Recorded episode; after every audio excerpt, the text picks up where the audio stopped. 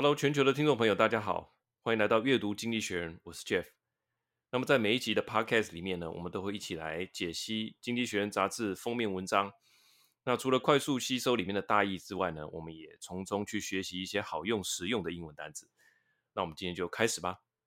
那讲到巴西呢，你的印象是什么呢？是不是这个站在山上张开啊双手看着大家的这个耶稣？还有呢，可能有呃里约热内卢。还有嘉年华啦，还有足球啊，哈，大概大概是这些吧。我想读这个经济学院有个好处啦，他现在就是说带我们到巴西这边来关心一件事情很重要，就是说美国在南美洲最大的盟友就是叫巴西，他们下个月十月二号要总统选举了。那经济学人现在就预测到一个很有可能的变化啊，就是这个巴西的总统波索纳洛啊，他可能会采取跟川普一样的做法。呃，目前局势看起来是对他不利。啊但是他现在就开始放一些这个消息，哈，可能说啊，这个选举可能被操控啊，等等等等，看起来有可能会走向啊，美国之前经历过的这些这些暴乱，那也有可能不会啊。但是经济学人他当然跟其他的杂志媒体有一点不一样，就是说他会稍微看到未来，他不只是去报道说今天的这个股市跌了哈，今天的什么消息，他不只是报道消息，但他作为封面文章。从我们过去从乌克兰俄乌战争的那个时候还没开始打之前，他就已经开始做预测了。好，所以他的文章的好处是说，他稍微会啊往前看，可能两三个礼拜，可能一个月等等。那讲到巴西呢，我们还是快速的给大家总结一下哈。巴西是全世界第几大的经济体？给你猜一下，七大工业国之后，后面的国家我们可能大家都不太熟悉，我也不太熟悉。答案是第十名哈，它的这个 GDP 的排名是前十名。那西半球最大的三个经济体，美国、加拿大，再来呢就是巴西。所以巴西的市场非常大。那讲一下笔电哈，笔电大家可能比较熟悉，台湾很多的科技业都在做外销嘛。那它是一年的市场有多少台呢？是两百万台呢，还是三百万台？答案是多少？七百万台。那二零二一年台湾的笔记型电脑的市场不含平板总销量是一百五十八万台，哇，它是七百万台，这样你就知道一个大小了哈。所以巴西虽然遥远，但事实上一点都不小，它在经济在政治上的重要性是其实是非常高的。那这一期的封面就是这个巴西总统波索纳洛的这个侧脸和他的影子，脸当然是他自己的脸。但是这个影子呢，就是川普这个有名的这个发型哈，和他的这个凸尖尖的鼻子，那呼应的就是说，巴西下个月要进行的这个总统选举，这个总现任总统的行事作风和他所面临的这个选举困境，很可能会让他采取跟川普同样的战术，同样的策略。那这样很有可能就会对南美洲这个最大国的一个政局投下了一个震撼弹跟一个变数。好，我们先看一下它的标题，它标题是说 The man who would be Trump。好，那当然这是第一个好小标题。第二个是说 Win or lose，Jair Bolsonaro pose a threat to Brazilian democracy。对于这个他的好民主，它是一个威胁嘛？All the signs are that he will lose an election and say he won it。种种迹象民调都预测他会输，但是呢，他最后他会说他赢了。好，那前面经济学人大概是用这样的标题，那他的引言我们来跟大家说一下。引言的部分是这样哈。Joe Biden was talking about the United States when he warned on September 1st that democracy cannot survive when one side believes there are only two outcome to an election. Either they win or they were cheated. He might as well have been talking about Brazil. 好，在这个拜登总统之前说啊，我们的民主这样没有办法走下去啊。如果说来选举的人只相信两种结果，一个叫他赢了，另外一个叫做对手动了手脚，他被骗了。如果是这样的民主就玩不下去了哈，这个很有可能也在啊巴西这边也会看到一样的情形。好，那我们接下来就分五点跟大家介绍。首先呢，下个月巴西就要选举了，好，那他这边就把它讲的详细一点，就是说他的总统怎么样在铺陈这件事情。诶，我有可能赢哦，我有可能输，那我输的话一定是怎么样怎么样造成的哈。现在的说法就跟这个川普其实很像，他就说，民调如果说我会输，那这个就是假民调；如果选举的过程是干净透明的，那我就会接受选举的结果，等于就开始就预留伏笔啊，讲半天就是说，如果对我不利的，那就是被操纵的。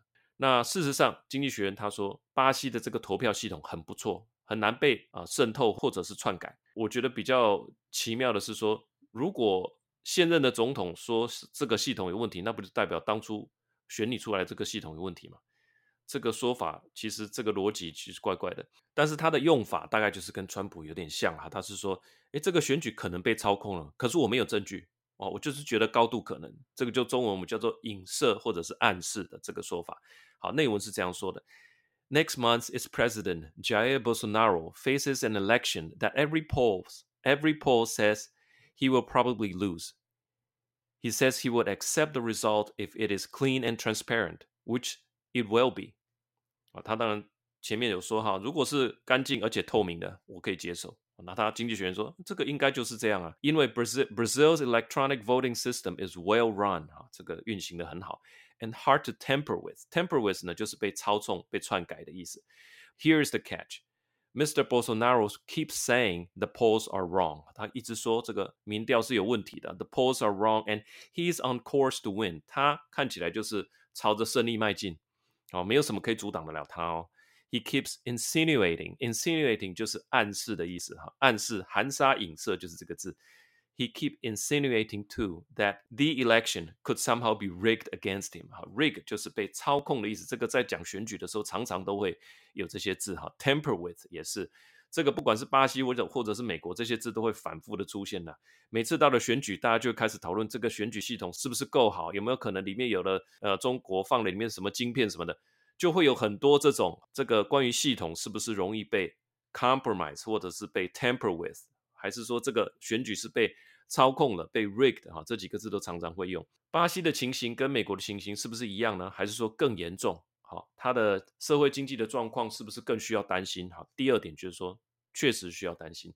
他的这个做法，除了说是跟川普学来的，或者说参考川普的种种迹象显示呢，他做的等于说蛮到位的啦。他现在被观察到的，就是说他在制造分裂啊，他也有时候会时不时会提起说，哎，其实有点怀念以前军人主政的这个怀旧时光，哦，开始在讲这些事情。那所以他有时候在言谈当中去提到这些事情的时候，会大家怀疑怀疑说，哎，你是不是想要走到以前军政府的那个老路哈？这些都是一种铺陈，等于说第二段就是在告诉大家，他不只是他的言行举止。跟川普很像，他确实在一些细节上面也都开始做这样子的一个铺陈了。他内文是这样说的 ：One reason for worrying that Mr. Bolsonaro might borrow a page from Mr. Trump's playbook 啊，从他的这个战术手册上面呃借用一页哈，borrow a page from his playbook is that he has often done so before。他确实之前就做过了嘛，所以我们才会觉得说这一次选举他还有可能会继续学他的那些伎俩。He sows division. Sow 是播种的意思，他就是制造分歧、制造分化。He sows division. The other side are not merely wrong but evil. 这个就是很常见的一个伎俩。我们的对手不只是我们的对手，他事实上是邪恶的。哈，The other side are not merely wrong but evil. He dismisses criticism as fake news. 只要对他不利的都是假新闻。His instincts are as Austarian as Mr. Trump's. He waxes nostalgic about the days of military rule in Brazil。 这个 nostalgic 就是很怀旧的哈。最近有一个《捍卫战士》第二集，这整出戏人家常常形容它就是很怀旧的一种怀旧情怀的。wax 是打蜡的意思，wax 就是说我们来打磨打亮这件事情，就是再把这个往日的情操啊稍微把它美化一下哈。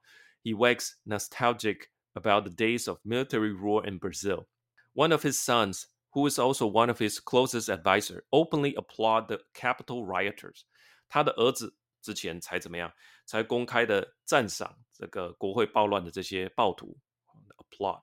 那我想他的行事中确实跟川普有点像吧？川普的是他的女婿，是他的重要的高级顾问。那这个是他儿子哈。Mr. Bolsonaro was one of the last world leader to accept that Mr. Biden had won。他是 last 是说最后，通常总统。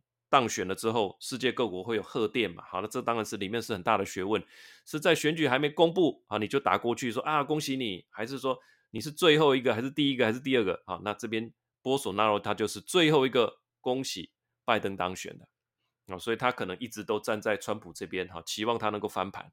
好，第三点，为什么令人担忧哈？那就回到巴西的状况，不只是这一个人，这个国家它本身的状况是什么？大家都有耳闻，巴西的治安并没有到太好。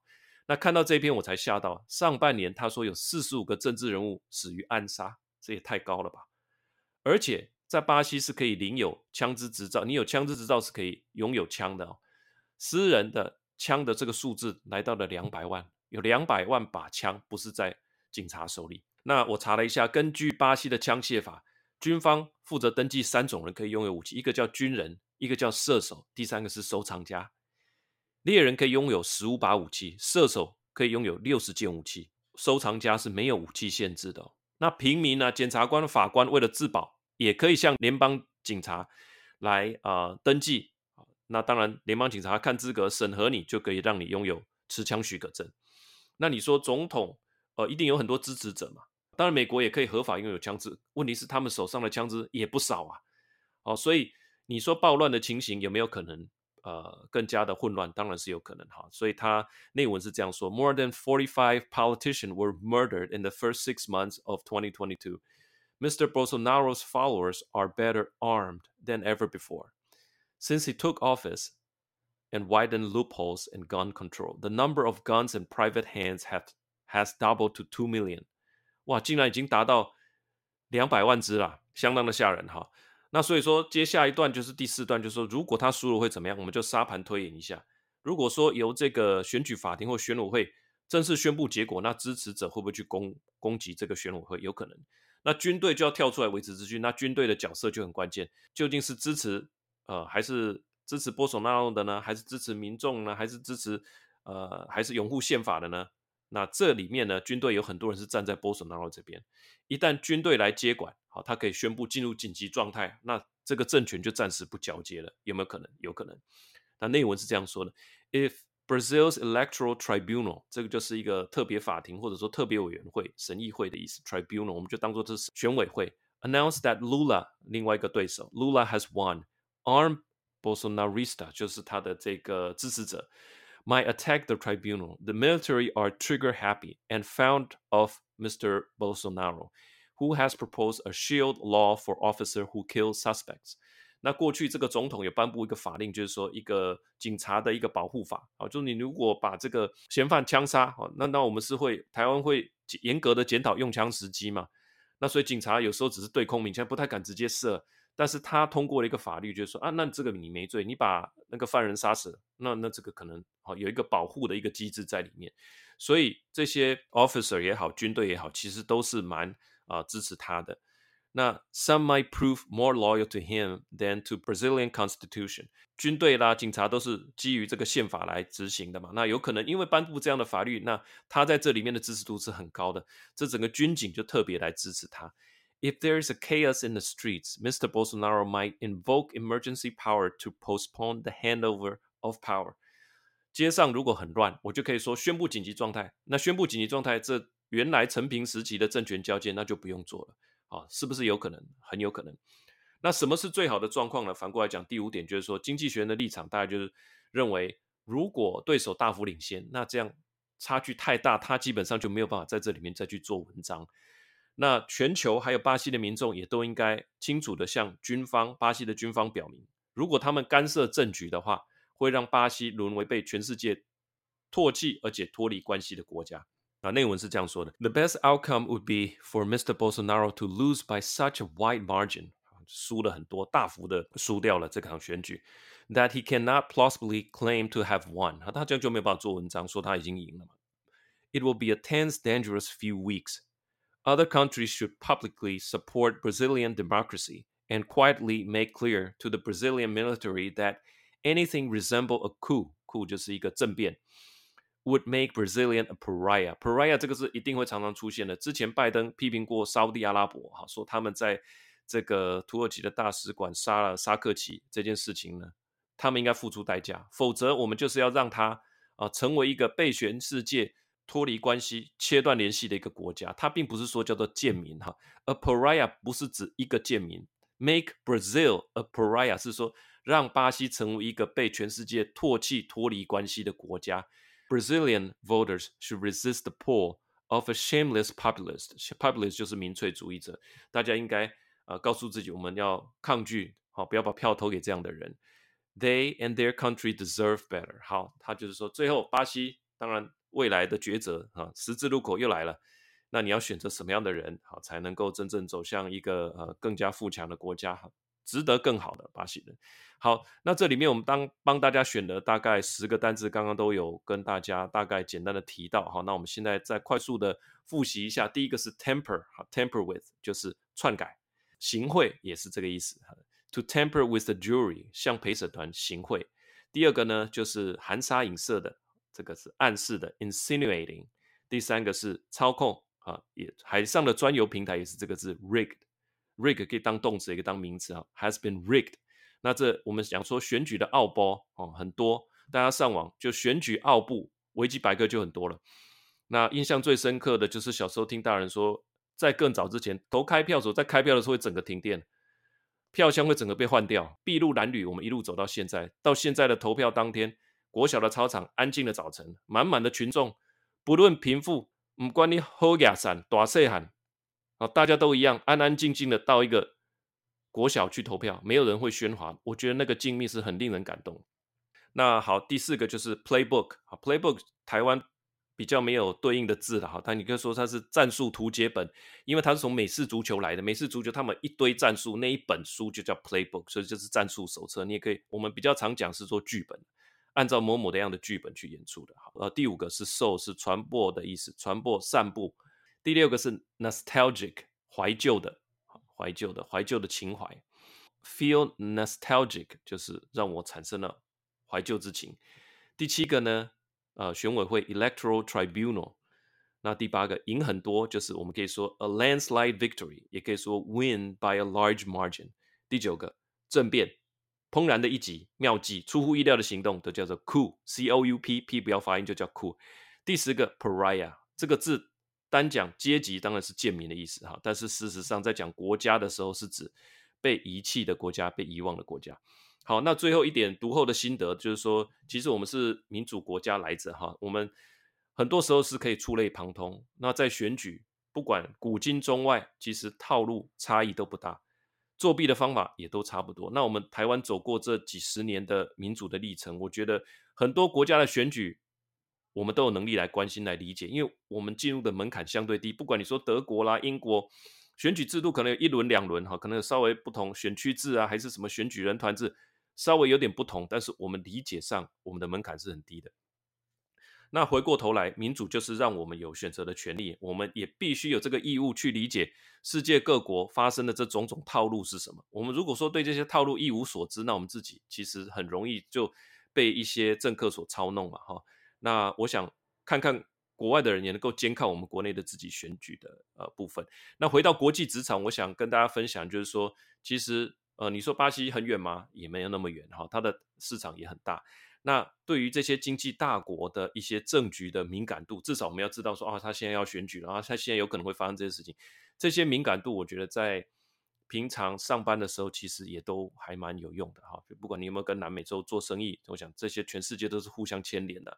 好，那以上呢，就是这一期的阅读经济学人要跟大家分享的这个南美洲的川普，在接下来十月二号之前的，还有十月二号之后的几周所可能采取的一些行动，那我们就继续观察。那喜欢这个节目，请你多多的向你的好朋友介绍。那我们阅读经济学每周一篇，那除了了解这些大意呢，我们也吸收好用实用的英文单字。那接下来我们会推出每月九十九元的这个订阅制的讲义，那就是把里面所提到的这些单字，呃，讲得更详细一些。那里面也会搭配一些例句，那让呃有心再把这些字内化的这些听众朋友，我们可以一起在这个这个层次上面，我们来一起做努力。那我们就下个礼拜见喽，拜拜。